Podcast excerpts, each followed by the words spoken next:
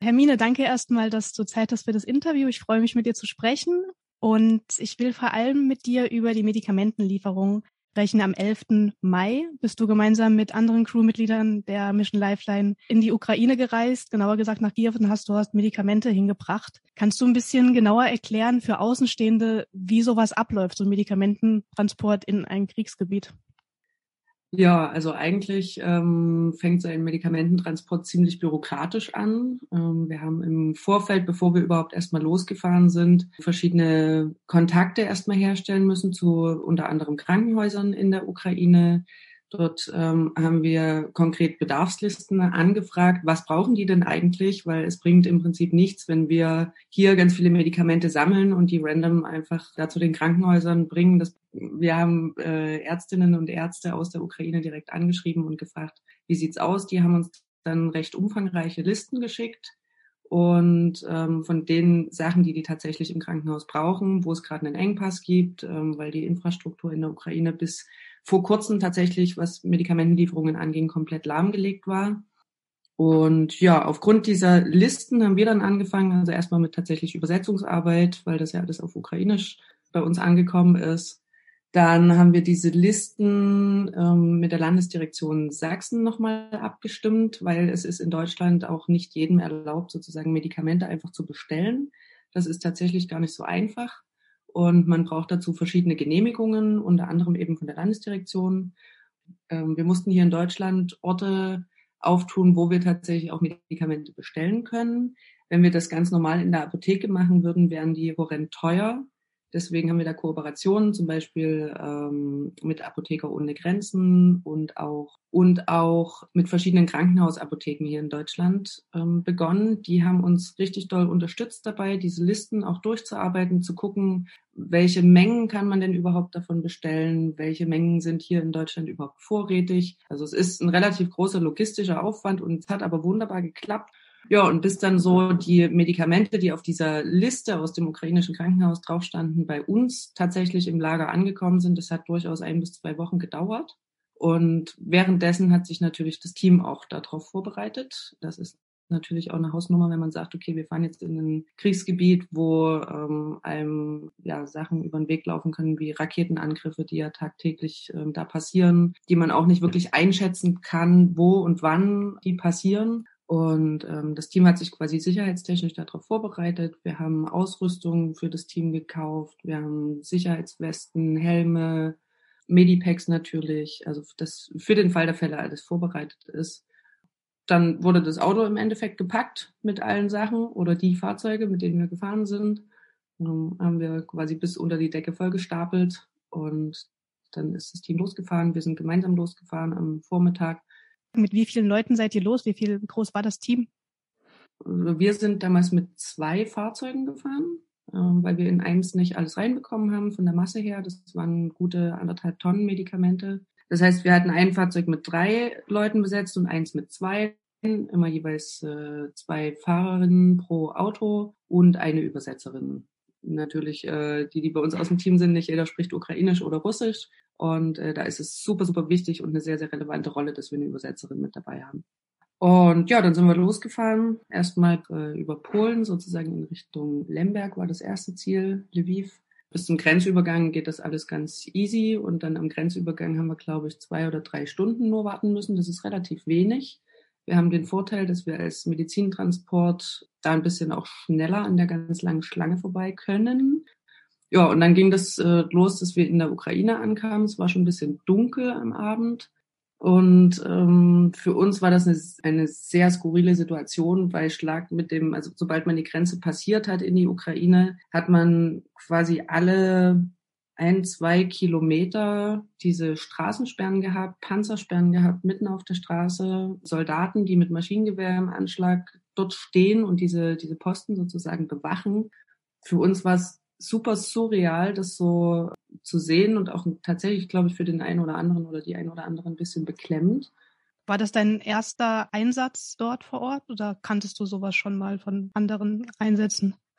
Nee, also tatsächlich in der Form habe ich das selber noch nicht erlebt. Wir waren im Vorfeld schon an Grenzübergängen in der Slowakei und in Polen mit unseren Teams und äh, da waren wir aber tatsächlich ja nicht im Kriegsgebiet selber drin. Da sah das alles ein bisschen anders aus. So Grenzübergänge, klar, da sind auch Soldaten unterwegs gewesen, aber nicht in der Form, wie das dort ist. Also dort hat man halt richtig gemerkt, es ist ernst. Diese Hauptstraße, ähm, die wir lang gefahren sind, links und rechts, jede Seitenstraße, die da irgendwie eingebogen ist, äh, waren, war mit Panzersperren und mit Sandsäcken und mit Bunkern ausgestattet, so dass da wirklich und mit Schießscharten und das hatte ich in der Form bisher nicht. Ich fand es sehr, sehr surreal. Also es hat irgendwie ein so ein bisschen aus dieser Realität, die wir hier haben in, dem, in Deutschland, hat es ganz schön einen rausgeholt. Kann ich mir vorstellen, ja. Also ich kann es mir gar nicht wirklich vorstellen, aber ich kann mir vorstellen, dass es einfach ja irgendwie ein unfassbares Erlebnis ist im negativen Sinne.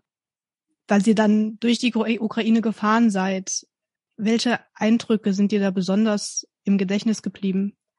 Erstmal wie das, was ich gerade eben schon geschildert hatte, diese, diese Präsenz von Militär und diese Präsenz von, diese, von diesem Militärapparat, so der permanent da war, das fand ich ähm, sehr krass.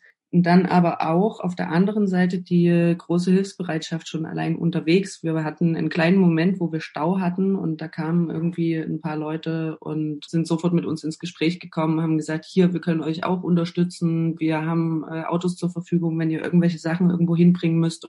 Also die Hilfsbereitschaft und die Offenheit auch dem gegenüber ist riesengroß und das fand ich ziemlich beeindruckend. Dann sind wir Richtung Kiew gefahren und sind, äh, haben uns da im Vorfeld noch äh, an einem Ort mit einem Kamerateam getroffen, wo heftige Kriegsgefechte stattgefunden haben. Dort waren, das war quasi so der erste Berührungspunkt mit komplett zerstörten Häusern, mit komplett zerstörten Straßenzügen. Das war kurz vor Irpin und Bucha. Ich glaube, Bucha ist allen irgendwie so ein Begriff als das Symbol der äh, krassen Gräueltaten, die da passiert sind.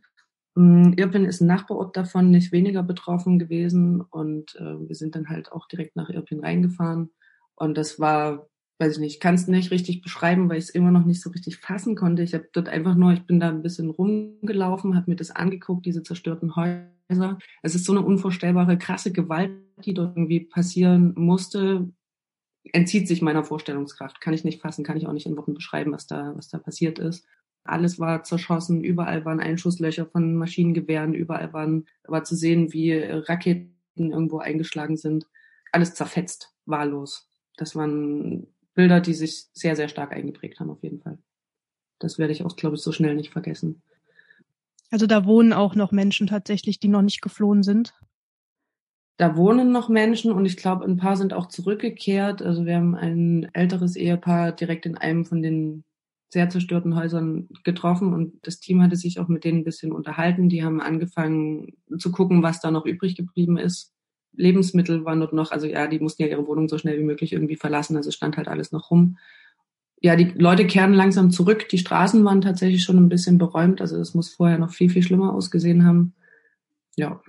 Ja, krass, auf jeden Fall. Und ihr seid dann aber sicher nach Kiew reingekommen und ihr konntet auch die Medikamente abliefern, quasi wie geplant. Das hat funktioniert. Ja, das hat wunderbar funktioniert. Wir hatten uns ausgemacht, dass wir uns in Kiew treffen für die Medikamentenübergabe, weil das für uns als Team auch ein bisschen ein sicherer Ort war. Die Medikamente selber sind direkt an die Frontlinie gegangen, in einen Ort namens äh, Sumi, ähm, dort in ein kleineres Krankenhaus, die bisher auch wenig von großen Hilfsorganisationen äh, beliefert wurden und die deshalb auch so einen relativ großen Bedarf haben oder hatten. Und ähm, wir haben aber gesagt, für unser Team ist es sicherer, nicht zu nah an die Frontlinie ranzufahren. Ähm, das wäre zu heftig. Dafür sind wir weder geschult noch ausgebildet in irgendeiner Form. Deswegen haben wir gesagt, okay, lass uns in Kiew die Übergabe machen. Hat wunderbar funktioniert. Die sind äh, gekommen mit dem LKW. Die waren so herzlich. Es war, war ein sehr angenehmes Treffen. Die haben sich natürlich auch riesig gefreut. Das freut mich auf jeden Fall, dass das dann geklappt hat, immerhin, trotz mhm. der ganzen Umstände. Nochmal ganz kurz, welche Medikamente waren das denn? An was mangelt es denn vor allem? Das ist tatsächlich ganz unterschiedlich von Krankenhaus zu Krankenhaus. Also es geht manchmal los mit einfachen Infusionslösungen. Dann hatten wir Insulin dabei. Dann hatten wir verschiedenes Verbandsmaterial noch mit dabei und äh, Schmerzmittel auf jeden Fall in verschiedensten Dosen und noch äh, ein paar andere Sachen, aber da fehlt mir jetzt das medizinische Know-how. Ja klar, alles das muss auch gar nicht so genau ins Detail gehen, nur dass man so einen kleinen Eindruck bekommt. Mhm. Und ihr seid nach der Übergabe, seid ihr dann direkt wieder zurückgefahren? Genau, nach der Übergabe sind wir wieder zurück. Ja, und wie geht's dir jetzt, so nach ein paar Wochen?